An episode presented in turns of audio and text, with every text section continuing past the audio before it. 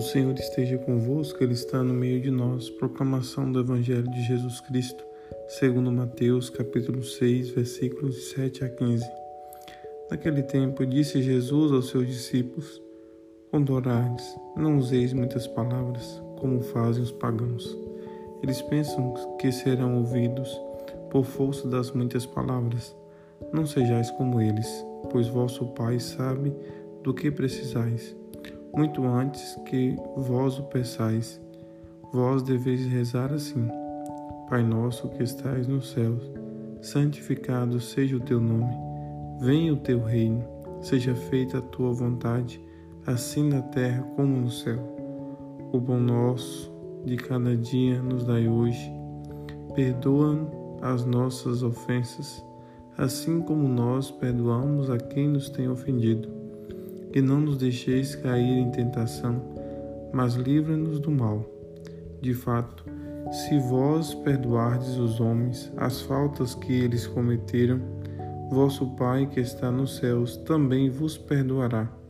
Mas se vós não perdoardes os homens, vosso Pai também não perdoará as faltas que vós cometestes.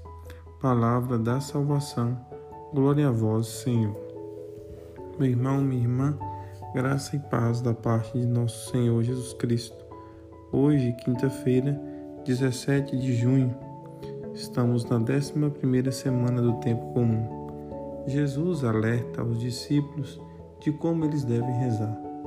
Não usar muitas palavras e florear muito a oração, mas a oração deve ser algo que brota do coração humano então Jesus ensina aos discípulos a rezar o Pai Nosso, chamar Deus de Pai, e não de um Pai individual, mas um Pai comunitário, um Pai Nosso.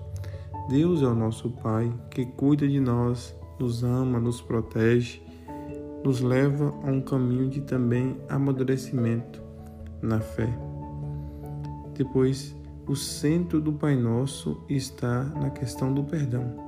Se nós não conseguimos perdoar, nós não seremos perdoados.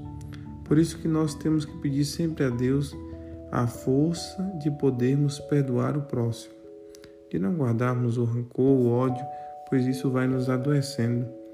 Jesus disse: Se vós não perdoardes os pecados dos homens, vossas faltas também não serão perdoadas. Nós devemos ser misericordiosos com o próximo porque nós precisamos de misericórdia. Se nós não nos abrirmos ao próximo, não podemos superar os limites que o outro tem, Deus também não, não vai abrir o seu coração ao nosso arrependimento. O verdadeiro arrependimento passa pelo perdão do próximo. Vamos pedir a Deus essa dádiva de poder perdoar o próximo para sermos perdoados e assim participar da comunhão plena com Deus, que é o nosso Pai. Que o Senhor nos abençoe e nos ilumine, Ele que é Pai, Filho e Espírito Santo. Amém.